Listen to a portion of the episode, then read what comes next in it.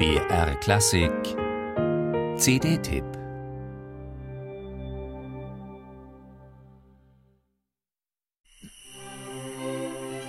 Mit dem Klassiker Peter und der Wolf von Sergei Prokofjew hat die Neueinspielung etwa so viel zu tun wie ein Fischstäbchen mit einem Kabeljau.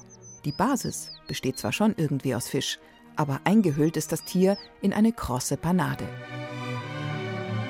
Diesen Umstand muss man erst einmal verdauen und sich auf die actionreiche, moderne Rahmenhandlung einlassen.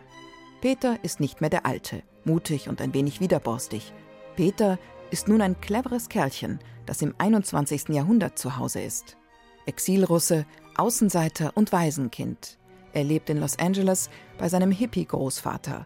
Und der wiederum hat einen Job als Gärtner bei einem berühmten Schauspieler. Ah ja, deshalb heißt die CD auch Peter und der Wolf in Hollywood.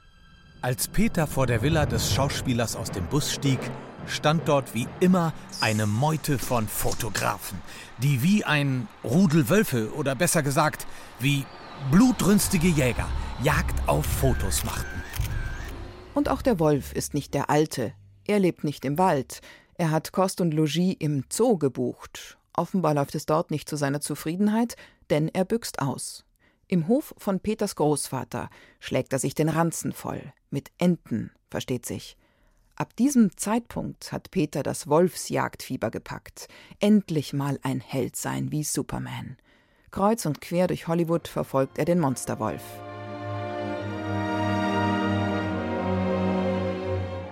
In einem Filmstudio findet Peter einen alten Roboter und macht ihn zu seinem Gefährten. Erst die Beine, dann den Mittelteil, die Arme und schließlich den Kopf. Zum Zwecke der Spannungssteigerung hat sich der Produzent frei von der Leber weg an den Klassik-Hits wie in einem Bauchladen bedient. Tanz der Ritter aus Prokofjews Romeo und Julia, Walkürenritt von Wagner, Tanz der Küklein aus dem Ei aus Mussorgskis Bilder einer Ausstellung, Smetanas Moldau. Hauptsache Spannung, Hauptsache Stimmung. Peter steuerte den riesigen Roboter durch die Straßen von Hollywood in Richtung Zentrum, denn dorthin war der Wolf geflohen. Hier kam gerade eine Eilmeldung herein. An der Wolfsjagd beteiligen sich jetzt auch Polizeihubschrauber. Aber irgendwann steht es dann doch noch offen. Das vertraute Gartentürchen. Und die Originalgeschichte beginnt. Kaum merklich fügt sie sich an die Action-Story die jung klingende Stimme des Altpunks Campino von der Band Die Toten Hosen wirkt wohltuend unaufgeregt, weil Campino nicht versucht, auf Teufel komm raus spannend zu erzählen. Er erzählt einfach nur die Geschichte, als würde er auf der Bettkante sitzen und sie seinem Kind vortragen, mit natürlicher Wortbetonung und Satzmelodie, mit einer Selbstverständlichkeit und Souveränität. Man lauscht ihm und freut sich darüber, dass er der Musik Raum lässt. Die Streicher des Bundesjugendorchesters spielen akzentuiert, dabei nicht gehetzt. Sie lassen die Töne auf den Saiten zergehen, als ob sich die jungen Musiker an ihre eigene erste Begegnung mit Peter und der Wolf erinnern würden. Eine gute Idee, diese Besetzung. Ganz besonders den hilfsbereiten schlauen Vogel hat man schnell ins Herz geschlossen, weil er flatterhaft und dabei sauber intoniert interpretiert wird.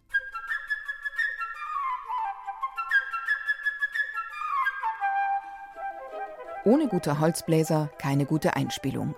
So lautet das oberste Gebot bei Prokofjews Peter und der Wolf. Hier überzeugen sie durch Präsenz und Präzision. Sie scheinen das Geschehen zu genießen, dirigiert von Alexander Shelley. Warm, lässig und weich schleicht sich die Katze heran.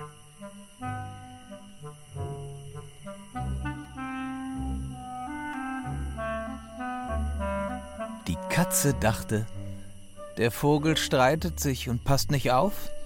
Da kann ich ihn vielleicht erwischen. Und ganz klar, auch in dieser modernen Geschichte wird der Wolf am Ende gefangen, wenn auch mit etwas mehr Brimborium. Schon alleine, weil die Streicher das Herablassen der Schlinge intonieren. Ein bisschen irritiert auf die Dauer das unterlegte Vogelgezwitscher, als ob die Musik den Vogel nicht ausreichend charakterisieren könnte. Umso netter dafür die Idee, die althergebrachten Weidmänner durch Paparazzi zu ersetzen, immer auf der Jagd nach einer neuen Sensation. Sie waren dem Wolf auf der Spur. Und als sie nahe genug waren, schossen sie, was die Kameras hergaben. Am Ende harmonieren dann Actiongeschichte und Märchen, dank Prokofjews Steilvorlage.